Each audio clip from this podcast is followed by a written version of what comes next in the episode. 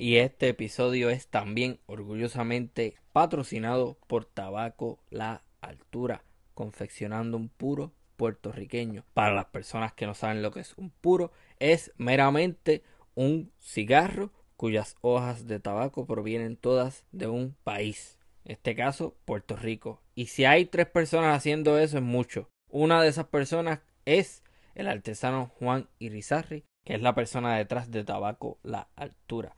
Si usted quiere procurar ese magnífico puro puertorriqueño de forma presencial, el artesano estará el 29 de julio en la Plaza de Aguada y el 30 de julio en la Plaza de Lares. Para las personas que no están en Puerto Rico, usted puede contactar al artesano Juan Irizarri a través de Facebook, Tabaco La Altura, o Instagram, arroba La Altura.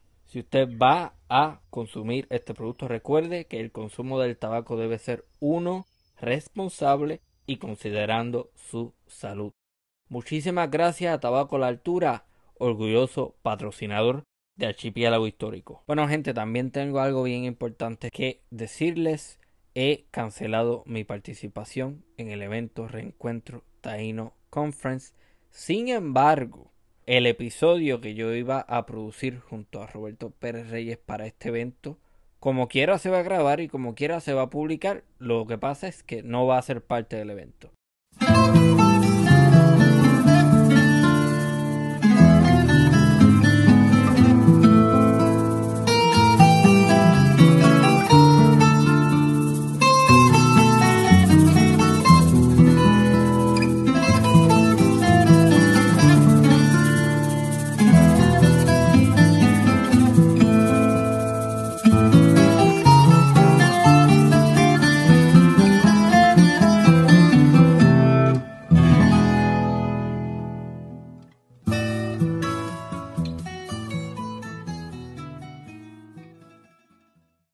Bienvenidos y bienvenidas a una nueva edición del Archipiélago Histórico. Mi nombre es Ramón González Arango López y en esta ocasión tengo el privilegio de conversar con el doctor Michael González Cruz. Buenas tardes, ¿cómo está todo? Saludos, saludos, un placer eh, acompañarte en este espacio. Te sigo, eh, te invité a una de mis clases, la clase de Sociedad y Cultura de América Latina y, y el Caribe, y bueno, los jóvenes quedaron encantados, así que acepté tu invitación. Muchas gracias. No, muchísimas gracias a usted por la oportunidad y, a mí me gustó mucho el currículo de esa clase porque yo lo, lo miré antes de hacer la participación y me parece que es una clase necesaria. De momento, ¿esa clase es una clase como de estas especiales que se da cada cierto tiempo o se está dando todos los semestres? Mira, le estamos dando una vez al año. Eh, eh, típicamente, pues este semestre eh, de, año nuevo, por decirlo de, de alguna forma, y quitamos todos los prerequisitos, así que hay estudiantes de agronomía, de ingeniería, de ciencias naturales, de empresa, y eso también hace que los temas, bueno, tú viste, y las intervenciones sean, sean mucho más ricas y mucho más diversas. Sí, eso es buenísimo, eso de que no esté limitado a cierto tipo de, de estudiante, o sea, a cierto tipo de estudiante con que esté estudiando cosas específicas, porque eh, recuerdo que una de las muchachas que participó y me hizo una pregunta, creo que era de biología. Entonces, a muchísima gente le interesan estos temas. Estos temas no son mm, eh, específicos en el sentido de que para que te guste la historia tú tienes que estudiar historia o algo por el estilo. Hay muchísima gente que le gustan este tipo de temas, pero que no necesariamente se dedica a esto. Eh, pero eso fue una excelente experiencia. El tema que vamos a estar tocando hoy eh, a mí me interesa mucho porque es el, eh, vamos a decir, la historia de los reprimidos, la historia de los invisibilizados, la historia de esas personas que por razones políticas eh, han sido borrados de alguna manera de la historia oficialista del país, en este caso Puerto Rico.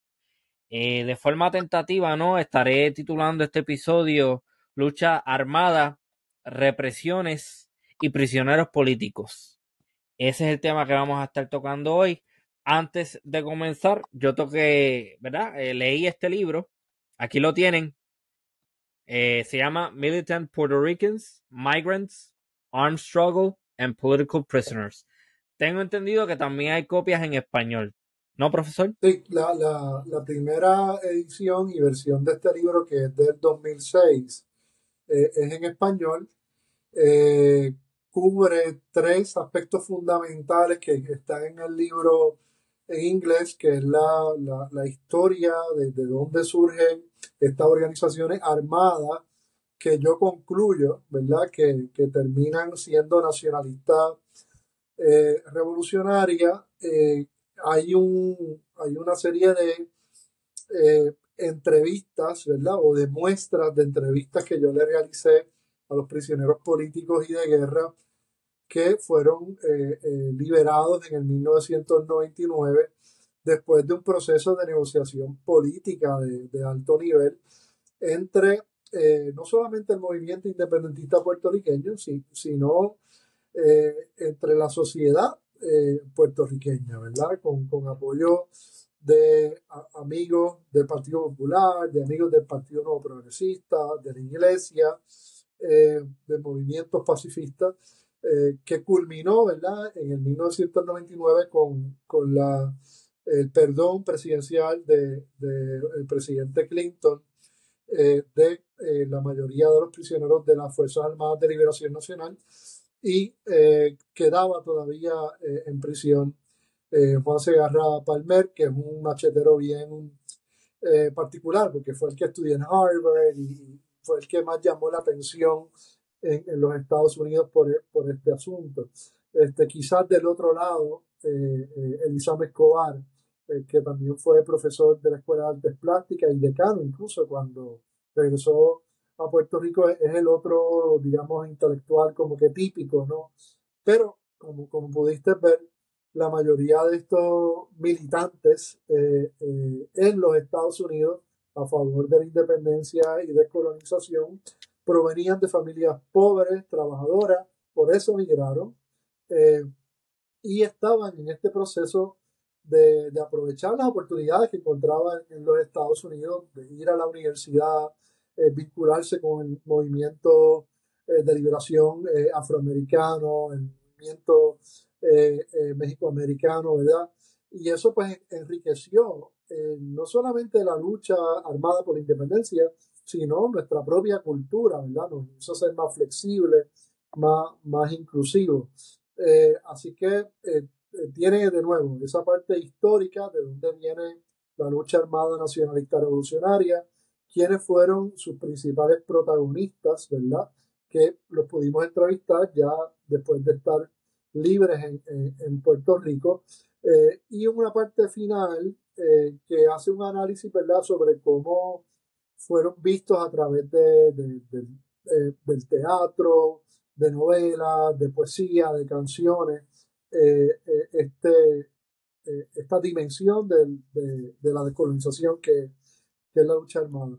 En el, en el libro inglés, pues le dedico dos capítulos adicionales, American Puerto Ricans, para explicar, ¿verdad? Porque llamaba mucho la atención del libro que parte de la lucha armada eh, estuvo siempre vinculada a los puertorriqueños exiliados en los Estados Unidos. Primero aquellos que, que emigraron antes del grito del Ares, alrededor de 1860 hasta, ¿verdad? hasta 1898, que es cuando se produce la invasión norteamericana, periodo poco eh, estudiado que sé que a ti te llamó la atención, la relación también con el movimiento obrero, cooperativista, tabacalero, en la ciudad de Nueva York. Y de ahí pues lo tomo, ¿no? Para hablar de esa, esa migración que fue el primer settlement eh, eh, ya bajo el régimen eh, norteamericano hasta el periodo, ¿verdad? Del surgimiento de la lucha armada, digamos, moderna del siglo XX, cuyo, cuya mayor expresión fueron las Fuerzas Armadas de Liberación Nacional, los marqueteros. Si usted va a, a, a YouTube y escribe FALN, va a encontrar diferentes eh, productos, ¿verdad? Eh, sobre, sobre la organización, casi siempre visto desde la óptica del colonizador y, demás, pero eh, definitivamente pues aquí tienes la contraparte, aquí tienes como tú dices la, historia de, de, los que por mucho tiempo fueron invisibles porque eran clandestinos, porque no publicaban, ¿verdad? sus identidades personales, ¿verdad? como organización clandestina, como organización secreta. y después fueron invisibilizados incluso por el mismo movimiento independentista. porque recordemos, el independentismo en Puerto Rico siempre ha tenido un carácter conservador o por el contrario, se ha ido hacia la izquierda eh, eh, eh, socialista, ¿no?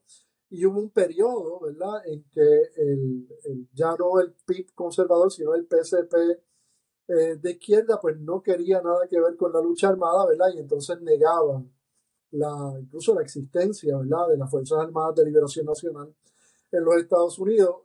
Hubo un incidente en un congreso del Partido Socialista eh, en Madison Square Garden, una gran asamblea.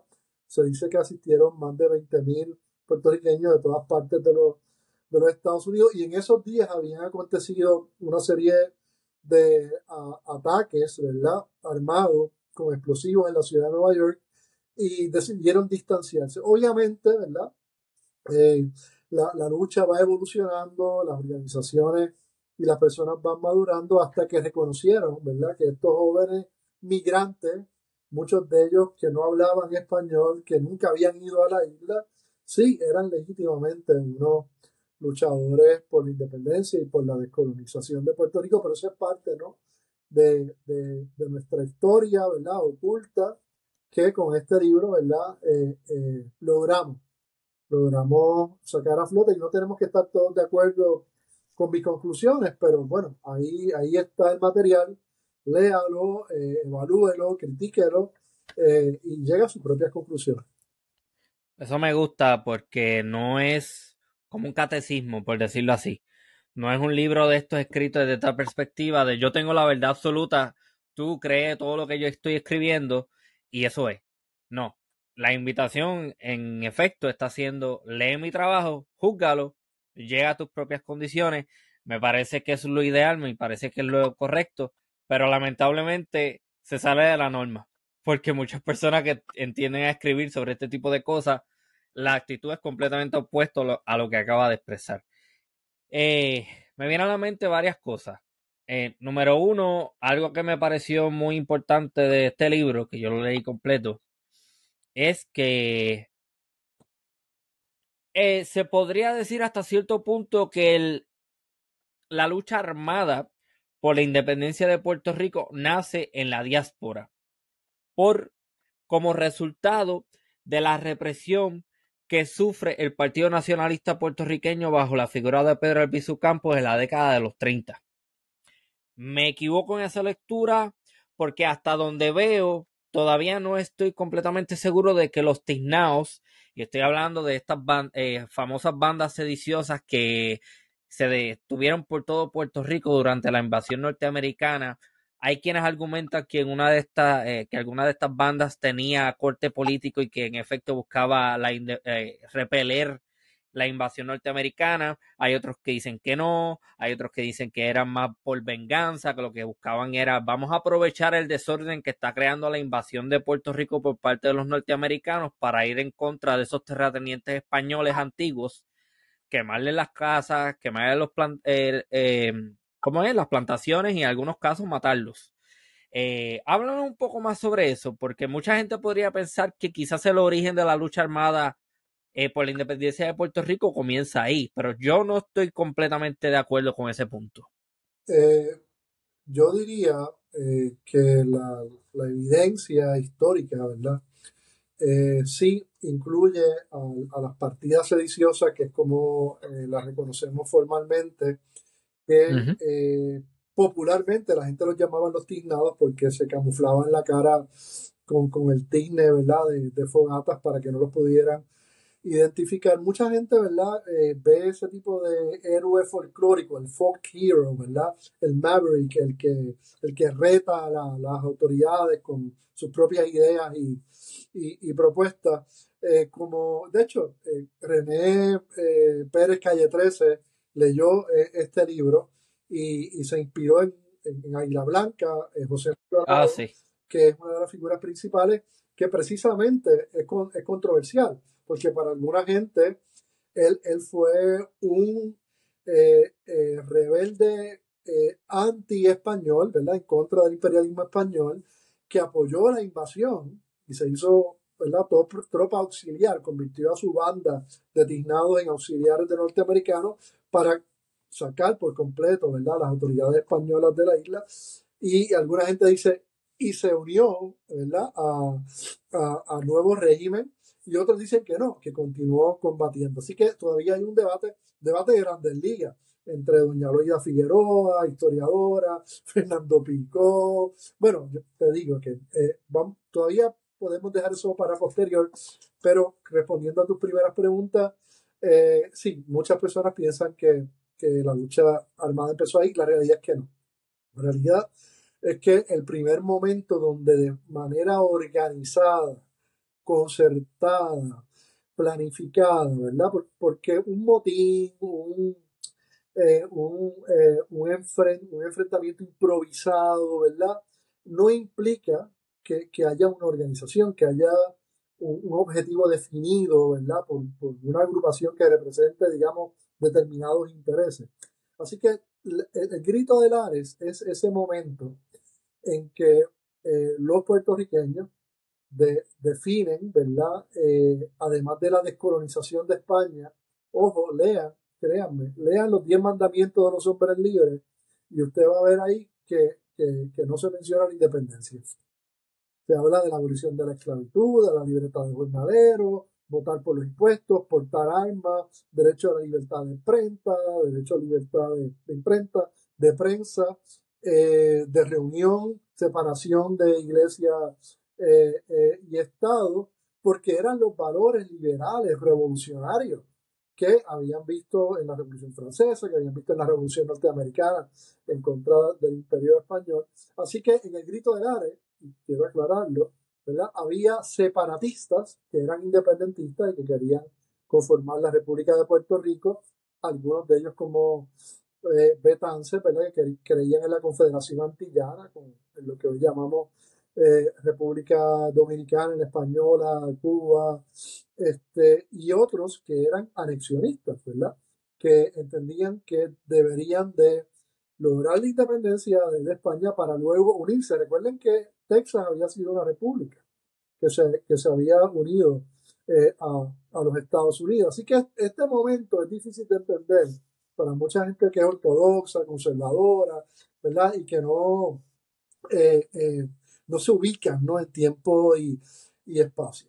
Ahora, dejando eso claro, pues quién era, quién, quién era ese, eh, ese liderato, ese Estado Mayor revolucionario político-militar de, de Grito del Área. Bueno, el doctor Ramón Emeterio eh, Betance, que tuvo que exiliarse, ¿verdad? Porque lo identificaron como abolicionista, eh, como independentista y que tenía que, que transitar, ¿no? Entre Francia, España Cuba, República Dominicana, Santa Cruz, eh, eh, y el doctor eh, Basora, que era anexionista y que fue el amigo de, la infancia de, de, Betance, que también se, dedicaron a la abolición de la esclavitud. Y un dato bien interesante, ahora que acabamos de pasar por la pandemia, a combatir el cólera y a combatir el, el, cólera, sobre todo en la población esclava, en la población eh, eh, jornalera, ¿verdad? Que, era prácticamente una esclavitud. Eh, y, y, entonces eso lo obligó a mantenerse en el exilio y al doctor Basora a mantenerse en el exilio en Nueva York. Así que ese es, ahí vemos, ¿verdad? El origen de, de ese vínculo con el Partido Revolucionario Cubano y qué quería el Partido Revolucionario Cubano, la independencia del imperio español y en el Partido Revolucionario eh, eh, cubano eh, había también independentistas para establecer la República y la Confederación Antillana como los anexionistas, como eventualmente lo fue Estrada Palma. ¿no? y ellos lograron la independencia, ya lo sabemos, a través de la enmienda Platt con un protectorado, mientras que en el caso de Puerto Rico, ¿verdad? Y lo podemos discutir más adelante, no hubo esa no hubo ese acuerdo con, con los Estados Unidos. Quizás si lo hubiéramos aprovechado la historia fuera diferente, pero concretamente sí, el grito de Lares es ese momento que reúne esos elementos, ¿verdad? De una, un objetivo común la independencia de Puerto Rico, una serie de derechos, libertades y garantías democráticas para, para todo el pueblo eh, eh, puertorriqueño y unos aliados. Y, por eso es que precisamente personas como eh, José Maldonado, Aguila Blanca y otras partidas independentistas apoyaron las tropas norteamericanas, porque los veían como un aliado. Y de hecho, Betances, en, en su última carta, dicen que era un mal necesario. La, la invasión norteamericana es, un, es un mal necesario y también los cubanos revolucionarios lo veían, ¿verdad? Eh, como una fuerza eh, aliada, progresista, ¿verdad? Que, que, iba a ayudar al proceso de, de modernización, ¿verdad? Eh, y, de libertades civiles individuales de, de, los cubanos. Así que es un proceso muy, muy complejo. Lo que sí estamos seguros es que todos se pusieron de acuerdo en, en que el enemigo principal era el imperialismo y el colonialismo español muy conservador que imponía una religión que todavía hasta el grito de Lares había impuesto la esclavitud, la, servidumbre por medio eh, de, la libreta. ¿no? Este, obviamente, mucha gente piensa que el grito de Lares fue un fracaso. La realidad es que no se logró la independencia de Puerto Rico, pero todo lo demás, ¿verdad? Como también en España hubo una revolución, su primera república, ya para el 72, pues comenzamos a ver la abolición de la esclavitud, abolición de libertad de jornalero, eh, libertad de culto, libertad de reunión, primeras cooperativas precisamente tabacaleras, ¿verdad? Eh, medios de comunicación que podían hacer y publicar todo, menos publicar la independencia. Y ahí también crece un movimiento autonomista, ¿verdad?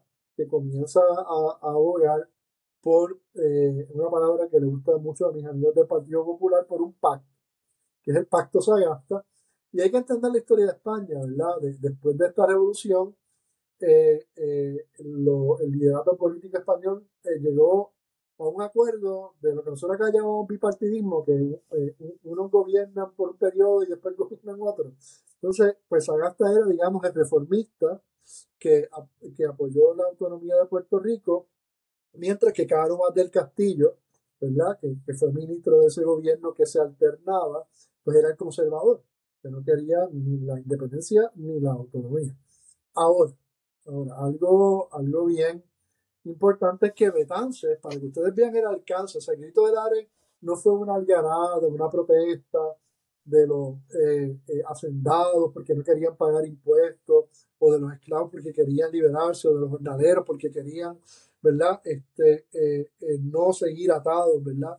A la deuda que implicaba la, eh, hubo, hubo una, eh, para que tengamos la idea, ¿verdad?, de cómo, es, de estos puertorriqueños en Nueva York, en Puerto Rico, en Cuba, en Francia, en España, ¿verdad?, estaban organizados sin internet, sin iPhone, ¿verdad? Ellos, ellos logran con los anarquistas eh, catalanes estudiar a Cánovas del Castillo, que fue el que se encargó de reprimir a los revolucionarios en España, tanto los catalanes como los españoles, y obviamente a los cubanos y a los puertorriqueños acá, por medio de tortura, campos de concentración y demás, eh, eh, eh, lo identificaron, estudiaron el objetivo. Betances es quien le provee el arma, los papeles de identidad como periodista, y Canovas del Castillo solía retirarse a una especie de, de casa de vacaciones de gobierno y ahí es donde Cánovas del Castillo eh, asesina políticamente a Cánovas del Castillo. Un, golpe eh, eh, de propaganda armada increíble, ¿sabes? Que, que, que, demostraba que tanto la resistencia revolucionaria catalana y española, puertorriqueña y cubana, ¿verdad? Eran capaces de, de demostrar, ¿verdad?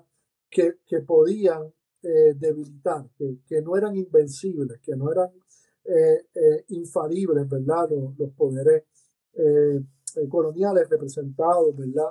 En la figura de Cánovas del Castillo. Si usted escribe Cánovas del Castillo y Betances en, en Google, le van a salir unos videos maravillosos, cortitos, de este grupo de, de, catalanes revolucionarios donde rescatan esta, esta historia maravillosa. Así que, de nuevo, la, la lucha clandestina no se trata, ¿verdad?, de, de usted de manera improvisada, eh, ¿verdad? Dañar un edificio o, de hacerle daño a una persona.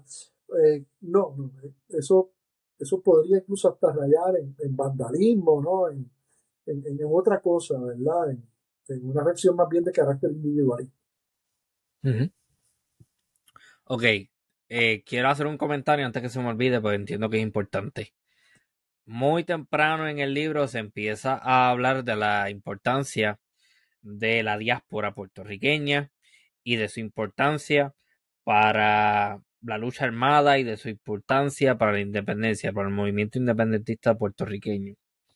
Eh, a mí me gustó mucho leer eso y me asombró también hasta cierto punto, porque yo solía tener la mentalidad, o por lo menos entendía, que, la, que el movimiento armado, por lo menos que buscaba la, que busca la independencia de Puerto Rico, era algo autóctono del patio que se originó y se desarrolló completamente en Puerto Rico. O sea que para mí fue una sorpresa ver cómo la semilla de muchas de estas organizaciones clandestinas que eventualmente llegan a Puerto Rico y hacen eh, hablaremos de esos, de esos, ataques más adelante, pero este eso lo que puntualiza para mí es algo bien importante los puertorriqueños que dejamos Puerto Rico no dejamos de tener absolutamente ningún tipo de eh, compromiso con nuestra patria, con nuestro país. Eh, yo creo que cada día en el que yo, por ejemplo, hablo español y me comporto de cierta manera viviendo en los Estados Unidos, es un día en el que yo eh, reafirmo mi identidad como puertorriqueño, mi identidad como una persona que no es es americana, yo no soy norteamericano, yo no soy estadounidense, yo soy puertorriqueño. De hecho, estaba teniendo una conversación más temprano hoy con un antropólogo de aquí mismo de los Estados Unidos y le dije que una de mis ambiciones es regresar a mi país. Así mismo se lo dije, return to my country. Eso es un statement, eso es, eso es directo. Yo te estoy diciendo a ti, eh, está bien, seremos colonia, pero para mí Puerto Rico no te pertenece, eh, no les pertenece a ustedes. Eh, de hecho, la bandera está aquí, eso no es un adorno, eso es un recordatorio diario de dónde están mis intereses y en dónde es que está eh, el espíritu de uno, en dónde es que está la, la, la, ¿cómo es? Eso mismo. Este, así que los puertorriqueños, la historia se sigue repitiendo. Dejamos nuestro país por razones económicas, porque no encontramos trabajo, y de hecho, muy temprano en el libro empieza a hablar de las diferentes razones por las cuales los puertorriqueños emigran. Háblenos un poco más sobre eso, por favor. Sí, mira, eh, una, eh, está la razón política, ¿verdad? De, ese, de ese primer exilio, de este periodo que, que ¿verdad? estamos eh, cubriendo ahora, ¿no? Y esa migración se caracterizó por eh, profesionales asimismo como Roberto H. Todd, eh, Betance, Basora, pero también eh, por Valvero, también por comerciantes, ¿verdad?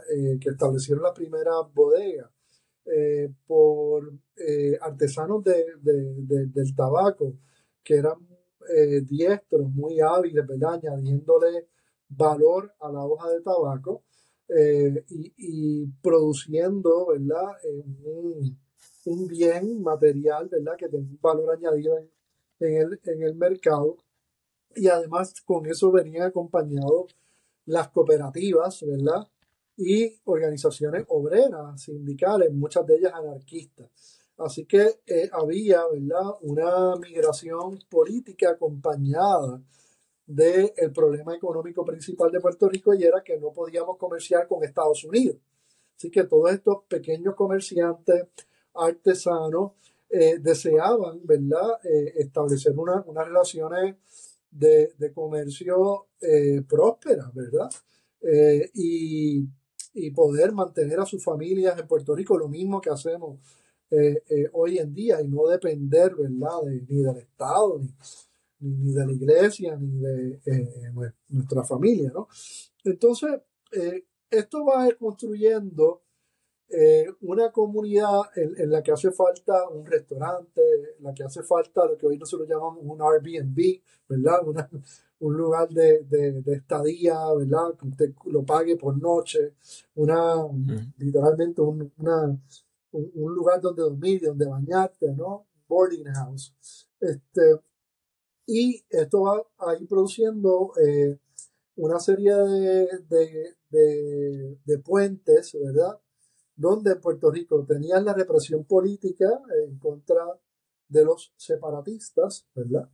Eh, y también eh, tenías el problema económico, que muchos de estos profesionales independientes, comerciantes independientes, artesanos, no tenían salida, ¿verdad?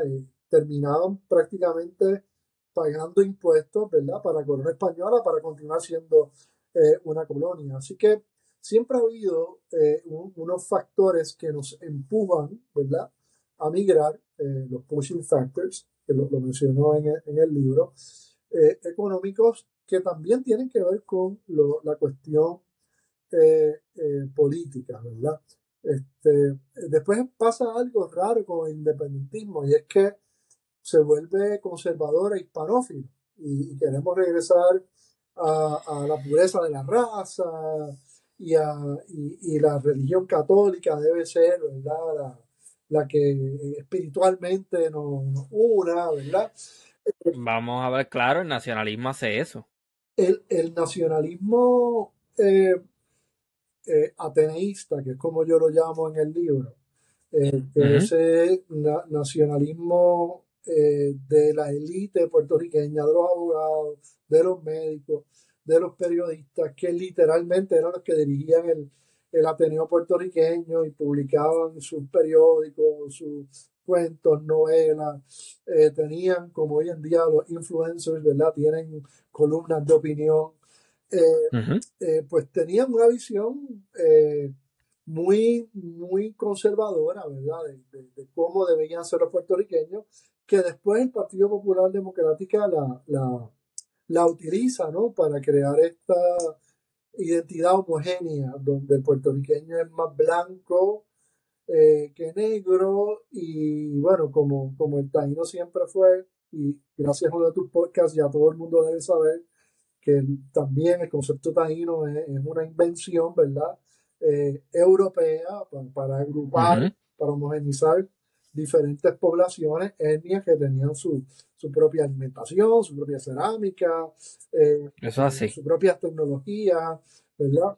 este, y entonces como, como los como los habían dominado, ¿verdad? Y los habían eh, convertido en dóciles, pues les convenía decir, no, no, bueno, pues entonces eh, somos mayormente eh, algo de, de, taíno, y bueno, pues ahí tenemos esa, esa herencia africana. Y, y, ese tipo de, de identidad, pues, sigue siendo colonial, ¿verdad? Afirma una historia eh, eh, y un legado colonial español, pero sigue siendo eh, una, una visión, ¿verdad? Incompleta, vamos a, vamos, vamos a decir. Pues ese, ese nacionalismo ateneísta, ¿verdad? era, era conservador, el Albizu, ¿verdad?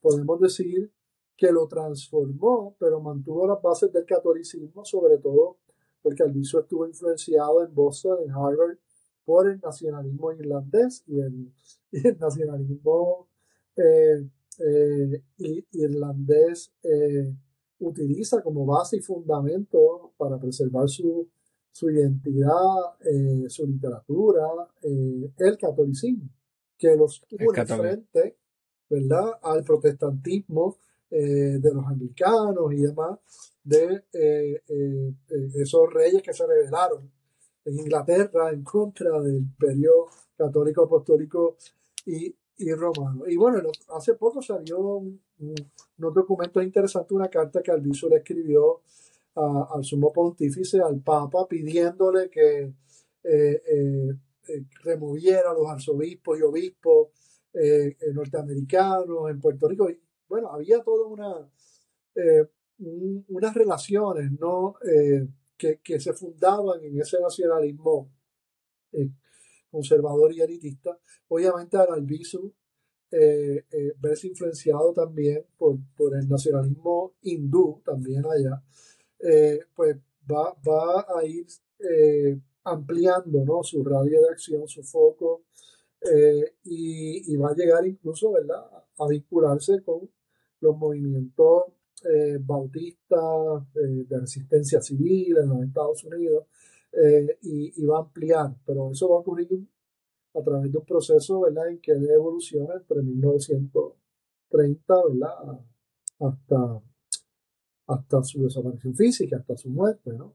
Este, Así que eh, eh, sí, había, digamos, que una, un nacionalismo eh, de los migrantes que estaba relacionado a la sobrevivencia a los vínculos que ya traían familiares o por su tradecraft, ¿verdad? Por su ocupación eh, y, además, ¿verdad? Por su deseo de resolver el problema colonial de, Puerto Rico, que acá en Puerto Rico después se, se trató de homogenizar, ¿verdad?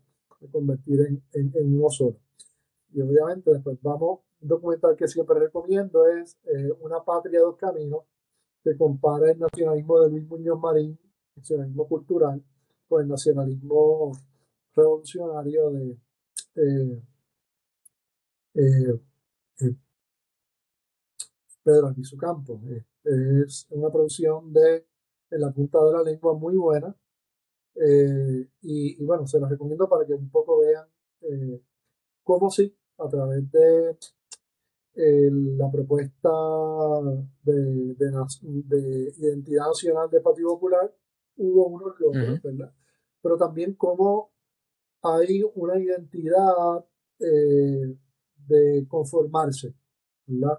Y, la vemos en, la charca, lo vemos en, la carreta, ¿verdad? Eh, que, son visiones, ¿verdad? Del puertorriqueño, Pedreira, insularismo, como un ser humano incompleto que todavía necesita de un, de un salvador, ¿verdad? Que puede ser una religión, que, porque puede ser un cabrillo, ¿no? Y, y, esa visión, yo te diría que, que marcó todo siglo XX. Oh, no, definitivamente. Y el Partido Popular Democrático durante esa década del 30 y 40 tenía un discurso, yo diría que de poca, vamos a decirle, de poca dignidad, en el sentido de que cuando uno mira los escritos de esa época y lo que dicen los llamados, lo que dicen los llamados intelectuales y grandes pensadores de esas décadas, es que ah, el jíbaro es un problema. El jíbaro es, es vago. El jíbaro es una criatura con poca ambición. Entonces, eso, eh, cuando uno mira los documentos del Partido Popular Democrático y la élite intelectual asociada al Partido Popular Democrático de esa época, eso es lo que uno va a ver. Así que que, que, usted me diga a mí ahora, ah, sí, sí, ellos son jíbaros y ellos apoyan a los puertorriqueños, ten cuidado con eso. Pues muchos de ellos venían del nacionalismo, no, no, nos olvidemos de ese nacionalismo, obviamente, eh, ateneísta. Dicho sea de paso, que bueno que mencionas el, el concepto de jíbaro, porque jíbaro era utilizado por los españoles para referirse a un perro salvaje que había aquí en, en, la isla.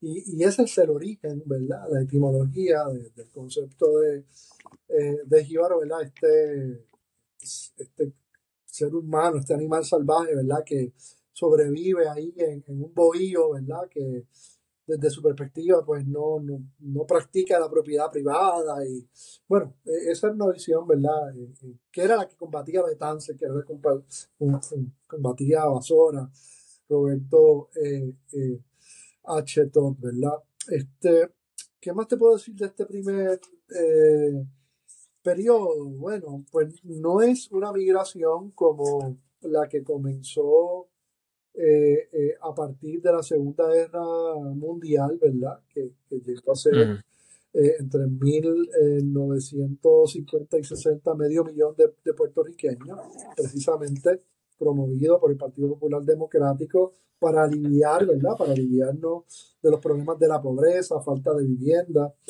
etc. Eso es algo que casi nadie dice. El Partido Popular Democrático empujó a miles de puertorriqueños a abandonar Puerto Rico.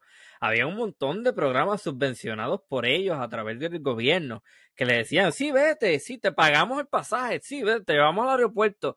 Así que hay que tener cuidado con estas, estos discursos supuestamente eh, patrióticos eh, eh, relacionados a, ese movimiento. Como, como científicos sociales, tratamos de ser lo más objetivo posible. Obviamente es es un gran reto, ¿verdad? Porque todos tenemos prejuicios y, todos tenemos eh, una base y unos fundamentos, ¿verdad? Eh, que adquirimos inconscientemente con la familia, a través de los medios de comunicación. Eh, pero definitivamente una mirada crítica nos, invita a ver estas olas migratorias, la, la, primera hora, la, primera etapa, ¿verdad? Que yo diría, pues, fue ese marullo casi imperceptible de estos exiliados políticos eh, de final del siglo XX, eh, que, se va a extender ¿verdad? hasta la Gran Depresión de, eh, del 30, ¿verdad? Y después que tenemos esa gran ola migratoria que yo describo y ofrezco pues los datos estadísticos. Y es interesante cómo en Puerto Rico es ese puertorriqueño migrante tanto el que se fue que se quedó como sus hijos, ¿verdad? Era rechazado. Era rechazado precisamente por eh, estos nacionalistas románticos o elitistas que por el hecho de que usted hablaba inglés o sencillamente no hablaba español, ¿verdad? Porque era de segunda generación y venías con otros gustos. Oye, la salsa hoy en día para nosotros es una música elegante y de salón, pero para la década del 60 era igual de escandalosa que, que rock, ¿verdad? y eso es algo que a veces se nos pierde de, perspectiva, ¿no? Y se veía a, ese migrante de, retorno como un problema, alguien que entonces venía a competir con los que nos habíamos quedado, alguien que no compartía los mismos valores porque estaba, ¿verdad?, modernizado. Eh, eh, incluso Eduardo Seda Bonilla, que es un sociólogo, un intelectual que, fue muy respetado, ¿verdad? Por esa generación de, del 70 tiene varios ensayos, ¿verdad? Que apuntan en esa, en esa eh, dirección, ¿no?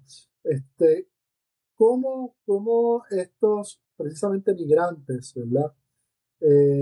Productos de esa gran ola, ¿verdad? De, y lo pueden ver en los testimonios de los miembros de las Fuerzas Armadas de Liberación Nacional que están en mi libro. Eh, abandonaron eh, con mucho dolor, ¿verdad? A sus abuelos, a sus vecinos, vendieron uno de los testimonios de, Luis Pérez Rosa. El abuelo vendió la finca, el papá vendió el camión, eh, con eso, ¿verdad? Se llevó a la familia para allá, allá lo mataron en, un hold up, como dicen los, ¿verdad? Nuestros amigos y hermanos York, ¿verdad? Y entonces se le cae el sueño americano, este, son una serie de tragedias individuales, pero que si usted viene a ver, e, es lo que motiva al puertorriqueño entonces a luchar por la independencia y por la descolonización desde eh, eh, sus nuevas comunidades, sus nuevos barrios, ¿verdad? El, barrio puertorriqueño en Nueva York, el, barrio puertorriqueño en, en, Chicago, el barrio puertorriqueño en Boston, ¿verdad? Filadelfia. Filadelfia, ¿verdad? Podemos ir, ¿verdad? Ahora añadiendo Kissimmee, eh, súper interesante, ¿verdad? Que es la, la, capital de, ¿cómo es que tú decías? El, estado 51. Ah, este, Kissimmee es un barrio, es un barrio de Puerto Rico. Eh, y, y, bueno, este, estos jóvenes están influenciados, algo que yo explico en, en, el libro, por eh, el movimiento afroamericano, por los Black Panthers, fundan algo que se conoce como eh, los Young Lords, que comenzó siendo una organización callejera eh, en Chicago, pero que al entrar en contacto con los jóvenes universitarios en Nueva York se convierte en una organización política donde mezclan el marxismo crítico, el, antirracismo, el antimachismo, y dice, bueno, nosotros queremos firmar los puertorriqueños, pero queremos un puertorriqueño que se sepa que también somos negros, que se sepa que también las mujeres tienen los mismos derechos eh, que, nosotros los, los hombres, este, y, y, eso influencia mucho a estos jóvenes que organizan las Fuerzas Armadas de Liberación Nacional, que hay un, hay un gran debate, ¿verdad? Si se originaron en Nueva York o en Chicago.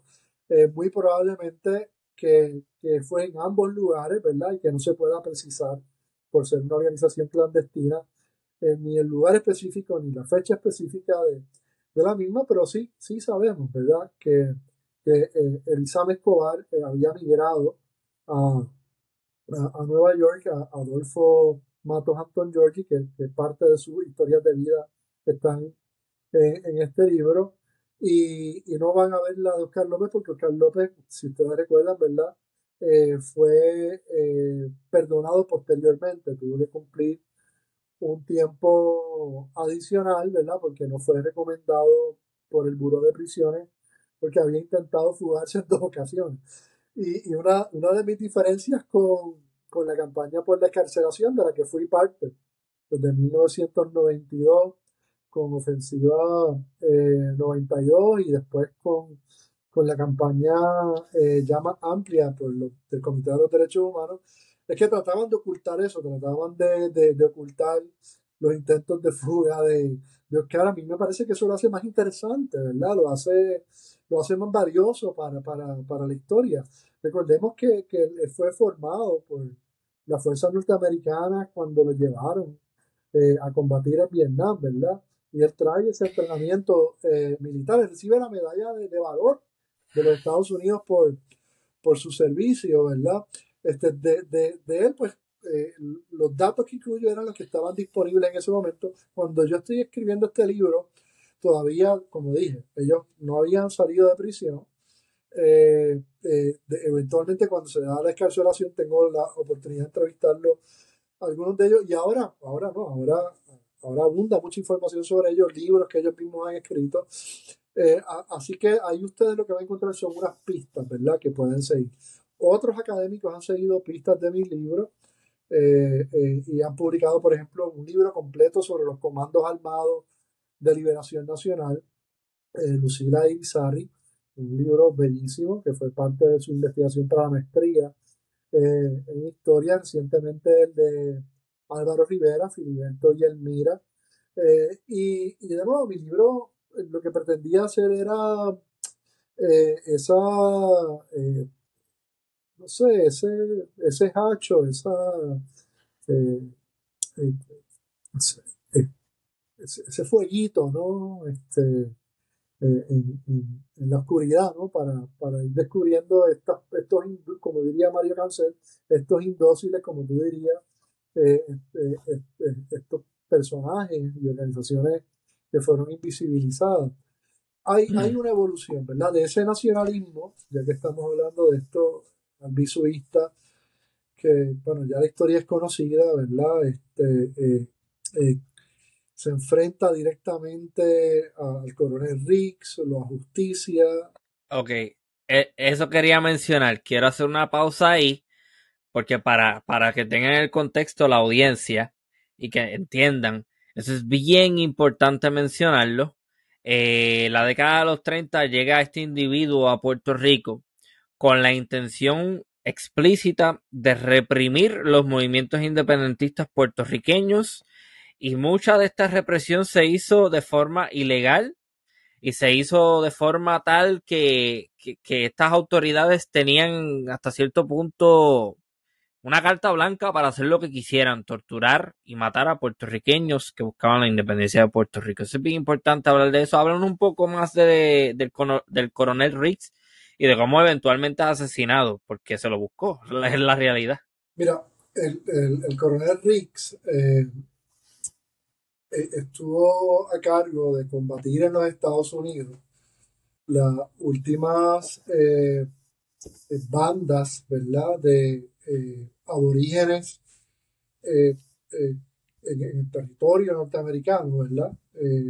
que resistieron la, expansión de los colonos norteamericanos. Este, así que ya venía con, con ese bagaje. Es enviado a Nicaragua para combatir el, el, llamado ejército de los hombres locos de Augusto César Sandino. Y se dice que allí fue responsable de, del asesinato político de Sandino. Yo pienso que ahí están dando mucho crédito, ¿verdad? Yo creo que los Somoza también eh, eran los que tenían la inteligencia, la información y lo que hizo posible ¿no? Eh, eh, ese, ese atentado político ¿no? ahora en contra ¿verdad? De, de este revolucionario campesino. ¿no?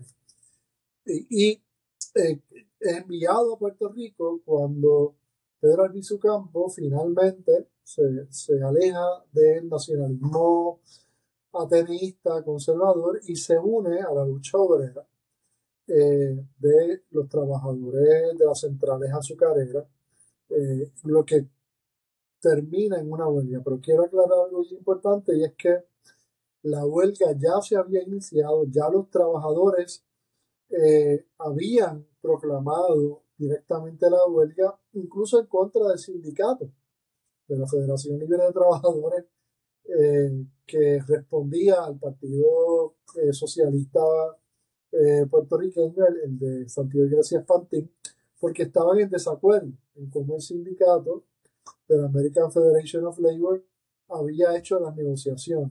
Así que a, mí viene como una, como una figura eh, eh, de, típica ¿no? del pequeño burgués, intelectual, con su prestigio profesional, ¿verdad? que, que es llamado a representar los intereses de, estos trabajadores en la huelga. Y la propuesta de, de Albizu era bien interesante y era que se organizaran en una corporación que negociara directamente sus derechos con eh, cada uno ¿verdad? de los de las centrales eh, azucareras. Y como esto atentaba contra el monopolio de la caña, eh, que era la principal industria, ¿verdad? de la corporación norteamericana, pues Albizu se convirtió en el enemigo principal ¿no? de, las autoridades coloniales norteamericanas en Puerto Rico, mientras eh, eh, básicamente ¿verdad? Él, estuvo eh, participando de los rituales nacionalistas, de las conmemoraciones, de, ese ¿verdad? nacionalismo de salón, pues no había problema. Ahora, tan pronto él se convierte en, uno de los portavoces de esa lucha obrera que económicamente atentaba contra los intereses norteamericanos, eh, es que envían a buscar eh, al coronel Riggs, ¿verdad?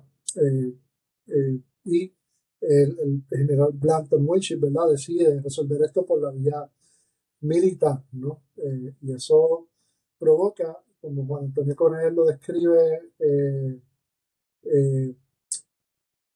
como poeta de una manera muy hermosa, pero si lo vemos desde una perspectiva político-militar, de, una manera muy precisa, de nuevo, el ajusticiamiento o asesinato político de Coronel Riggs tampoco fue improvisado, no fue producto de, de, un motín, ¿verdad? Este, estudiaron la, la, conducta de Coronel Riggs, que era irlandés, que era católico y que iba a misa siempre a la misma hora, que era racista, y eh, eh, se organizó un atentado con un, nacionalismo, nacionalista, digamos, eh, blanco y un nacionalista, digamos, negro trieño, uno bien vestido, ¿verdad? Como si fuera para la iglesia, otro, ¿verdad? Vestido normal como trabajador.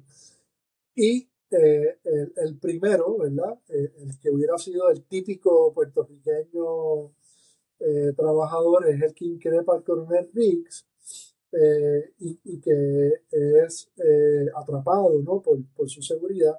Y después se acerca el otro nacionalista, ya representando, digamos, el hombre blanco católico. Y ese es el, ese es el que le da muerte al coronel Riggs. esto fue un, operativo donde se estudió comportamiento eh, del objetivo, sus debilidades incluso, ¿verdad? Emocionales, psicológicas, para que tuviera, tuviera éxito. Eh, pues, obviamente, ¿verdad? Eh, este, este asesinato político fue resultado de una emboscada que le hizo la Policía Insular de Puerto Rico a unos jóvenes nacionalistas frente a la Universidad de Puerto Rico, donde en la despedida de duelo, eh, eh, en, marzo, ¿verdad? Él se compromete a, a que el pueblo iba a vengar, ¿verdad? Estos asesinatos impunes, como tú describes, ¿no? No legales. Incluso, pues, había Ocha lo asesina en la fortaleza, ¿no? Lo habían, habían capturado a ambos, ambos vivos, ¿no? Este, ok. Quiero, quiero hacer una serie de aclaraciones porque a lo mejor mucha gente no sabe el trasfondo detrás de esto y dicen, bueno, eh, eh, fue asesinado porque asesinó a otras personas, eh, específicamente a dos jóvenes puertorriqueños. No, no, no, no, no. esa figura es la responsable detrás de la masacre de Ponce de 1937. Esa figura es responsable de muchísimos asesinatos, torturas, eh, represión, hostigamiento. Esa figura es responsable de la militarización del cuerpo policial de Puerto Rico y de la, vamos a decir, radicalización de este para convertirlo en una especie de, no, no guerrilla, porque eso ya tiene otros, otros eh, otras definiciones, pero más militarizado y más enfocado a la represión y a hacer un aparato represivo del Estado en pro de los intereses de una clase, de una élite norteamericana eh, azucarera, ausentista, que estaba siendo, vamos a decir, a la que el movimiento de Pedro Albizu Campos y de los obreros y, y de Puerto Rico le estaba haciendo cara. Esto es lo que está pasando aquí. Eh, eh, eso no, no, fue cualquier bambalán que mataron. El tipo se lo buscó. Y pues eh, aquí se estudió todo eso y lo, y lo mataron. De nuevo, y de, la misma forma en, que, por ejemplo, la, el asesinato político, la ejecución del ministro Canovas del Castillo, que participó Betance, fue muy precisa, ¿verdad? lo fue la, la del coronel la de Coronel Riggs. Posteriormente hubo un atentado contra el gobernador, el general Blanton Winship, eh, en la que un, un, puertorriqueño que estaba al servicio del ejército norteamericano eh, se interpuso y fue el, el, que recibió eh, la bala, ¿no? y el nacionalista que, que, sufrió el atentado pues, también fue ejecutado, ejecutado, que es lo que te estás planteando sin, sin juicio, sumariamente. Este, y obviamente, pues eso, eso provocaba la indignación no solamente de los nacionalistas, sino de los vecinos de ese joven, de los familiares de ese joven, de sus amigos que, habían ido a la escuela juntos y que trabajaban, ¿verdad? Eh, y, y, y, de cualquier otro puertorriqueño, ¿verdad? Que, que, que entendiera, ¿verdad? Que se había cometido una, injusticia. Así que el, nacionalismo albisuista, ¿verdad? Tenía esa dimensión clandestina, donde se escogían uno de sus miembros, se les entrenaba para este tipo de, misión, ¿verdad? Armada, mientras también, por otra parte, participaba de los procesos electorales. Recuerden que, Albizu fue candidato eh, a legislador. De hecho, una parte interesante de nuestra historia eh, es que es Martínez Nadal quien ayuda a escribir al Partido Nacionalista para que participe de sus primeras eh, eh, elecciones, ¿verdad? Y, lo hizo formalmente dentro del Partido Republicano. ¿Por qué Martínez Nadal, un líder estadista, hace esto? Para frenar el colonialismo de los liberales, para frenar ese legado de Muñoz, de Muñoz Rivera y de los, y de los autonomistas. O sea, es, es un eh, es un escenario complejo, ¿verdad? Este, donde hay unos actores, ¿verdad?, que quieren cambiar la relación eh, colonial, unos para anexionarse, otros para independizarse, eh, maniobrando alrededor de diferentes objetivos, ¿no?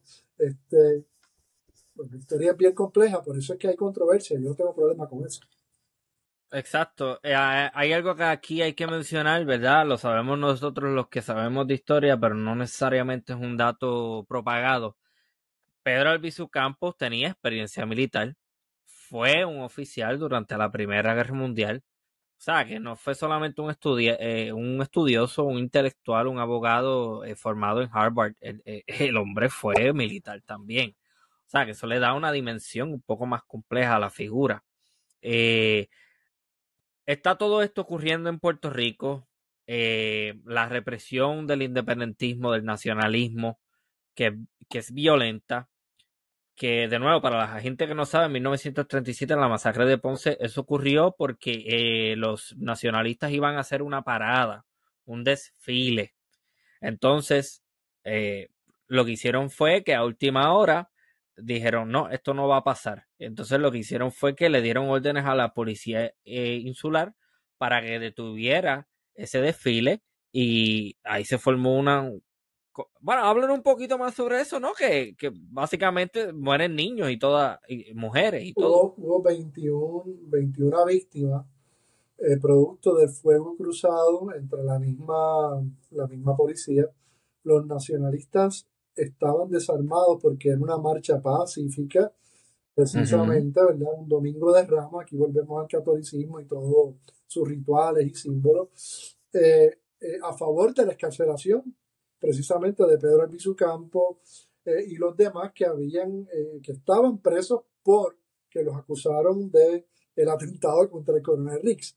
Hay una espiral de violencia, ¿verdad? Hay un toma y dame, hay una guerra hay una guerra. Es, es, importante. hay, hay un, una agrupación puertorriqueña que está diciendo, tú me invadiste, yo voy a, repeler eh, esa, esa invasión, yo no voy a atacar aquí al, al, puertorriqueño que sea estadista o el puertorriqueño que sea eh, autonomista, yo voy a atacar a las autoridades, ¿verdad? Los que toman decisiones. Y yo pienso que eso también eh, tuvo mucho que ver con, con el apoyo que tuvo al como, como, como, un líder político y el respeto que se le tuvo al, al Partido eh, Nacionalista a nivel, ¿verdad? Que eh, eh, figuras como Barbosa y después Martínez Nadal decían, yo, yo respeto a los nacionalistas porque son independentistas de escuela limpia. O sea, no, y era una crítica, ¿verdad?, a que muchas personas que se cantaban independentistas en Puerto Rico, cuando iban a Washington, eh, a negociar, pues se convertían en autonomistas, ¿no? Este, eh, y, bueno, y ese, ese ir de frente eh, y, ser capaz de, de, maniobrar, ¿verdad? De una manera inteligente se, se ganó su, su, respeto. No podemos olvidar que, después de eh, haber cumplido esos 10 años de, de, prisión por estos hechos, se, se se reorganiza el Partido Nacionalista, pero muchos nacionalistas tuvieron que emigrar a Estados Unidos, a Nueva York eh, en particular, eh, por, por, la represión que estaban sufriendo acá, por las presiones económicas, ¿verdad? De que aquí no había ya trabajo en la industria de la caña, eh, en la, la, obra pública que se estaba desarrollando, ya había empleado a la gente que hacía falta y, y después de de esta insurrección que eh, se produce, ¿verdad?, como una protesta en, contra del establecimiento de Lela, eh, eh, en contra de aprobar una constitución que, que, no era soberana, ¿verdad?, que, era una, era un, una, una carta, ¿verdad?, de, de organización política no soberana tenía que ser aprobada por, por el Congreso. Eh, eh, se produce la, la, insurrección nacionalista con los resultados que, que conocemos, los muertos en Utuado, eh, en Ayuya, en, la Fortaleza. De nuevo, si, si, si, vamos a ver combatiendo a otro ejército, ¿verdad? Estados Unidos de nuevo bombardear Puerto Rico, en su propio territorio, gente que era ciudadano norteamericano. ¿sabes? Alviso estaba creando una crisis, ¿verdad? Este nacionalismo que iba de frente eh, eh, estaba, estaba bien claro en, en, el reto que quería plantearle las autoridades eh, coloniales. Y como resultado de, de esto, Alviso vuelve a prisión y el liderato nacionalista, pero esos puertorriqueños que estaban en Estados Unidos o que habían participado de la insurrección del 50, como, como Flores, otros que se habían tenido que exiliar antes, como Rafael Cáncer Miranda, por negarse a, participar de eh, eh, la, guerra de, Corea, este, Andrés Figueroa Cordero, que también había participado en el 50, Lolita Lebrón, son puertorriqueños en el exilio, son puertorriqueños en la diáspora, son, son puertorriqueños que ya estaban integrados, ¿verdad? A, las factorías, al comercio, ¿verdad? Este, al, a los trabajos de servicio que, que eran los que conseguía en aquel momento. Y también esto a, veces, ¿verdad? Es invisibilizado, ¿verdad? Es parte de, de, negarle a, a, los puertorriqueños eh, eh, migrantes, ¿verdad? A los puertorriqueños militantes desde su propia perspectiva, en su propio terreno, eh, su protagonismo y su contribución a, la lucha por, por la descolonización.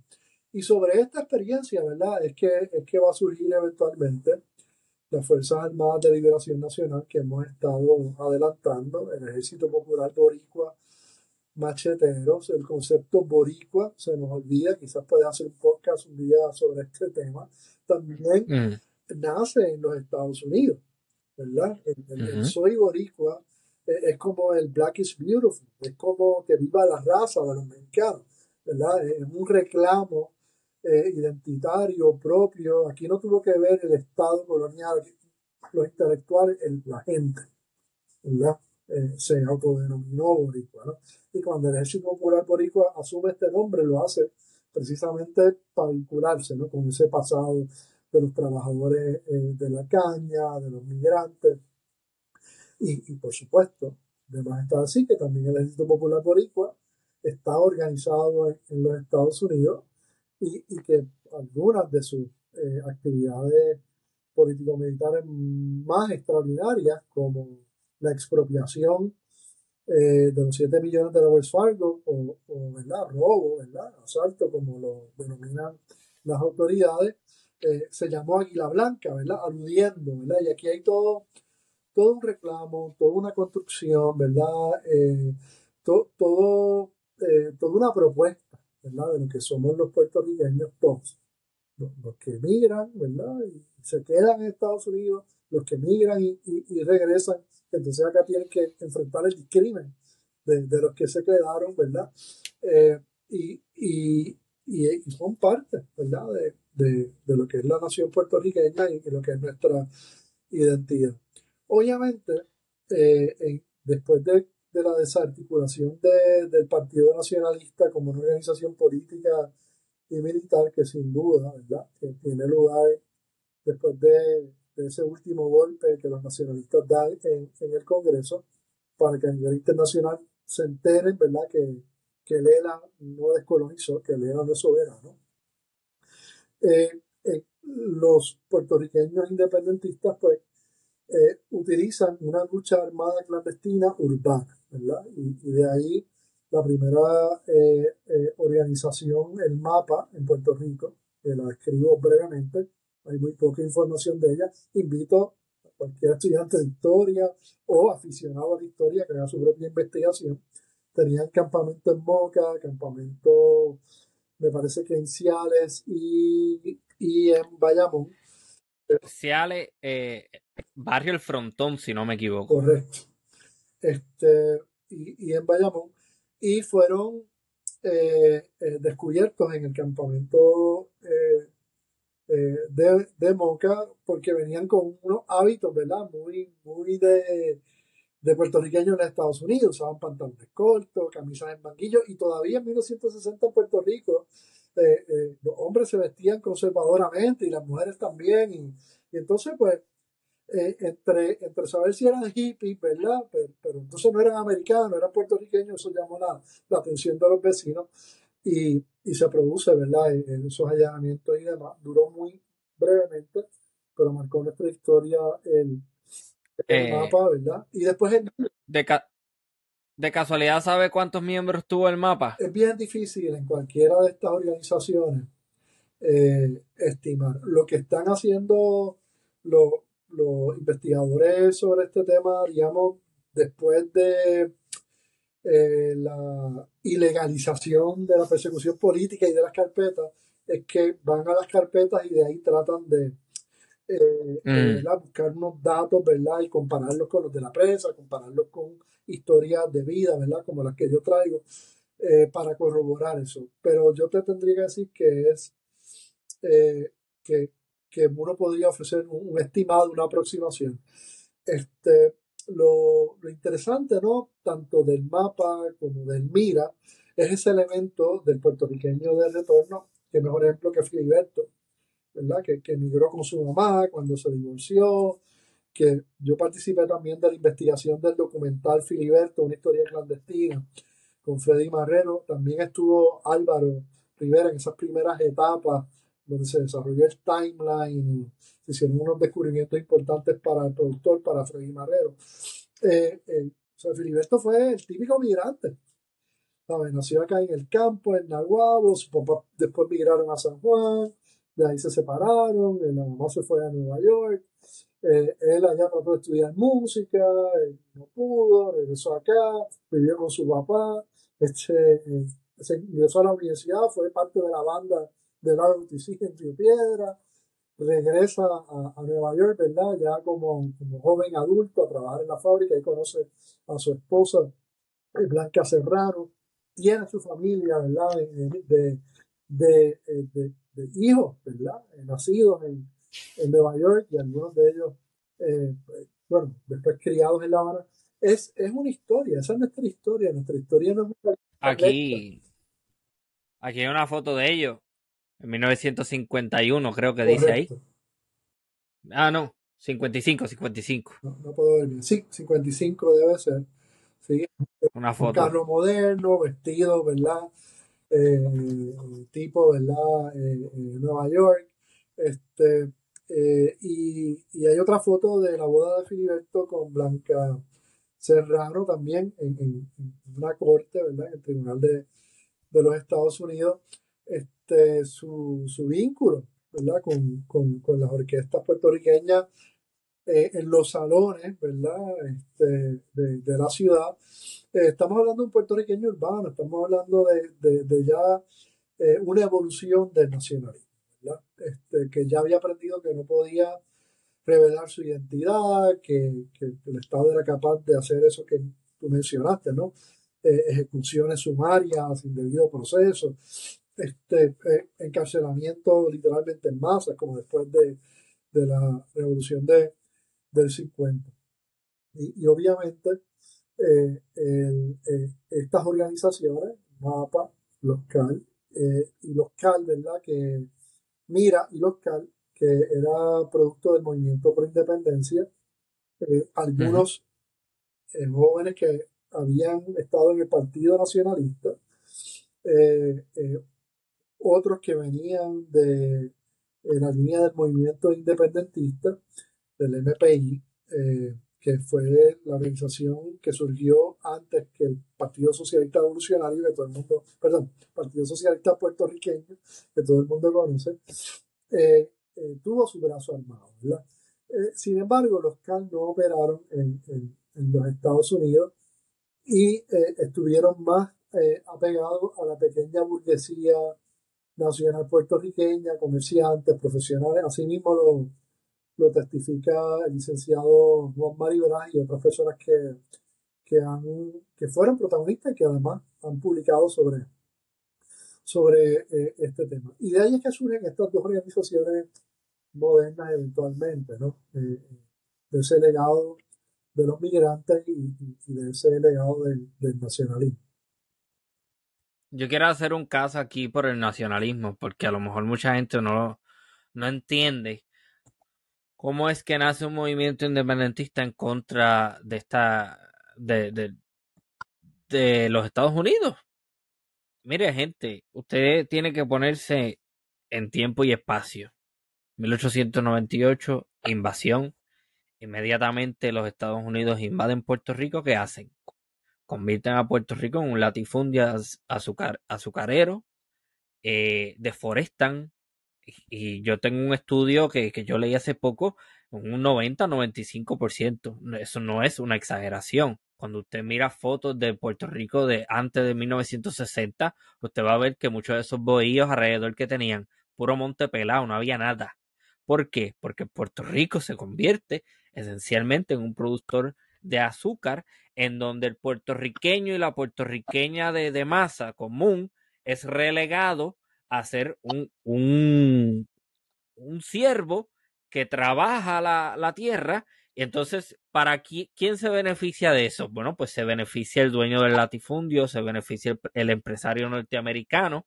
Entonces, encima de todo esto, tienes la represión de la cultura misma cuando se prohíbe que la bandera puertorriqueña sea enarbolada, tienes la imposición de una lengua extranjera en las escuelas del país, tienes, ¿qué más? Este, tienes una imposición de religión, que eso es sumamente importante, un Puerto Rico católico, pero después de la llegada de los norteamericanos empiezan a venir todos estos misioneros, los presbiterianos, eh, universalistas, todas estas corrientes este, protestantes que realmente causan problemas eh, para los puertorriqueños de esa época, para los cuales el catolicismo está importante. Aquí hay un quiebre bien importante, naturalmente también la falta de independencia, la, falta de autonomía y el control absoluto de un poder imperialista sobre tu territorio. Eh, yo creo que el que me diga a mí que nada de esas cosas justifica un movimiento independentista, un nacionalismo, o por lo menos algún deseo de mayor autonomía, no sé qué está, no sé qué historia está mirando, pero ahí está la historia y yo creo que hay que estudiarla y hay que estudiar a estas personas que lucharon por la independencia de Puerto Rico, pero de forma armada, porque yo creo que también eso es una forma de lucha justificada en muchísimos casos. Sí, definitivamente eh, Puerto Rico es una colonia producto de, una invasión que para algunos era necesaria para conseguir la independencia, ¿verdad? Ya fuera eh, como república o ya fuera para eventualmente unirse eh, a, los Estados Unidos y esto no se ha resuelto, ¿verdad? Así que hay un argumento político, ¿verdad? Eh, descolonizador ahí, obviamente desde, las autoridades, pues van a a definir esta conducta como una conducta ilegal en Estados Unidos, eh, eh, terrorista, ¿verdad? Este, y, la van, y la van a perseguir. Ah, no, pero el Boston Tea Party, eso fue heroico. Sí, entonces, pero fíjate que parte de, tu trabajo como historiador público es precisamente que, que reflexionemos, ¿verdad? Y podamos hacer esas comparaciones y llegar a nuestras propias eh, eh, conclusiones, ¿verdad? Eh, y a mí me fascina cuando, me invitan a, conversar con amigos que no son independentistas y, comenzamos a descubrir, por ejemplo, que Albizu se entrenó finalmente como oficial del ejército de Estados Unidos en el campamento Las Casas de San Juan y allí compartió con, con el hijo del doctor Barbosa. Y, el hijo del doctor Barbosa le presentó a su papá Albizu y ambos líderes negros descolonizadores, eh, uno ya, ¿verdad? Un veterano eh, político y uno un joven político, eh, tuvieron sus discusiones y sus controversias y su amistad, ¿verdad? de esto se sabe poco, afortunadamente hay un estudiante de doctorado del Centro de Estudios Avanzados, como también lo, lo fue Lucila Irizarry y, y el doctor ahora Álvarez, Álvaro Rivera, que está estudiando las cartas de eh, eh, Juan, Jaca Duarbe, que era el secretario personal del BISU eh, y que también la acompañó en prisión, y a través de estas cartas, ¿verdad?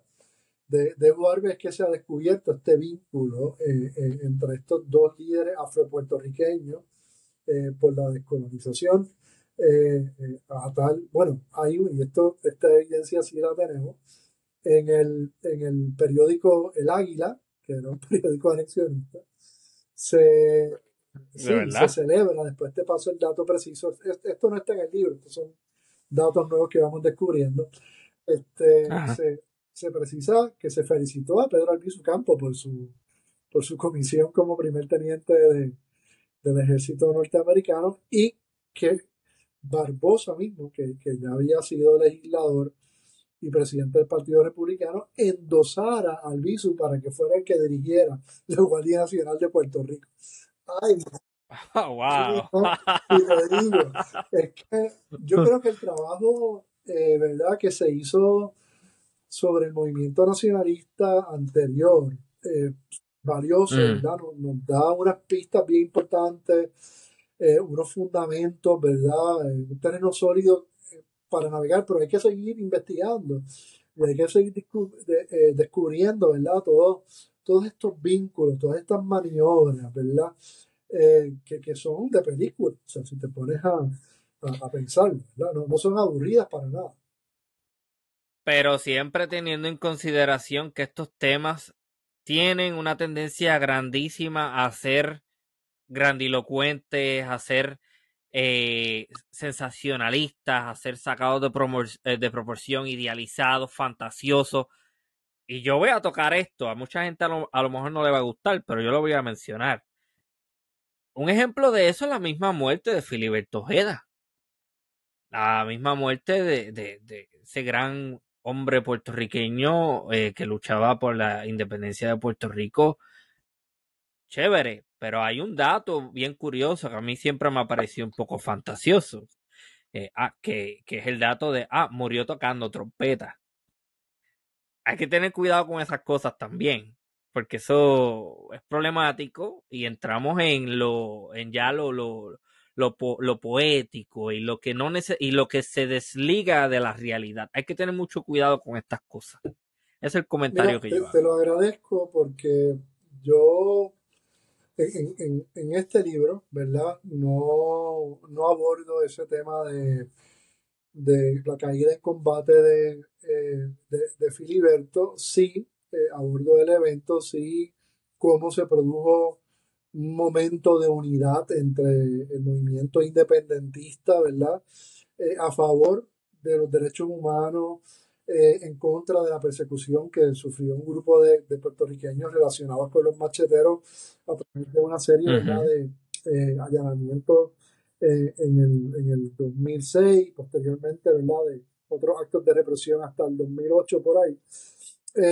Pero sí, sí, cuando yo noto que se está convirtiendo en un mito, que Filiberto estaba tocando trompeta cuando el FBI fue allá en su casa, pues me parecía ridículo, me parecía inverosímil, me parecía eh, irresponsable hacer ese tipo de, de eh, producir ese tipo de leyenda, ¿no? ese tipo de cuento. Este, Filiberto eh, se había entrenado formalmente con la División General de Inteligencia eh, de Cuba, guerrillero urbano. Así, ah, él estuvo un tiempo en Cuba entrenando. Eso, claro, el Che Guevara intentó reclutarlo para que se fuera con él a Bolivia.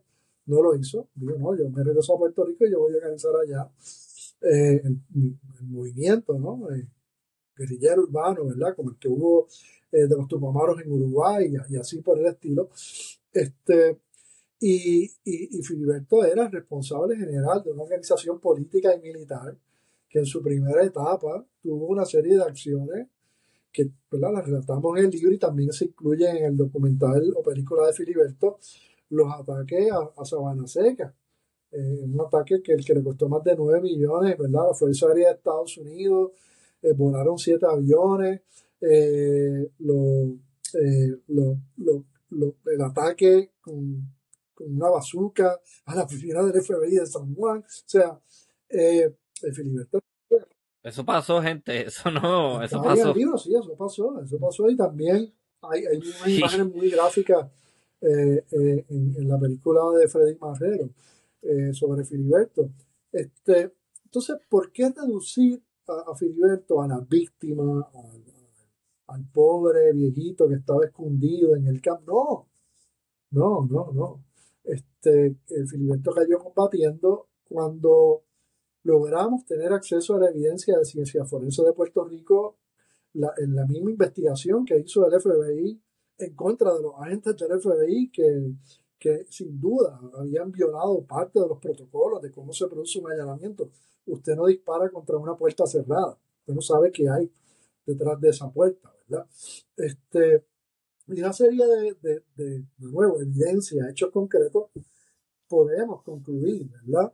eh, de, acuerdo a cómo Filiberto cayó en combate, él era izquierdo, dónde estaba su arma, la ausencia de la trompeta, la trompeta la daron después, estaba en un estuche, la abrieron con un cable por si acaso ella había explosivo. O sea, es, honestamente un flaco servicio a, la memoria de, Filiberto de Darío y a la lucha, ¿verdad? Por la descolonización de, eh, de Puerto Rico. Pero, pero bueno, nos ayuda a tener estas discusiones, a, aclarar estas dudas y, bueno, que, se produzcan más, más debates como, eh, eh, como este, ¿no?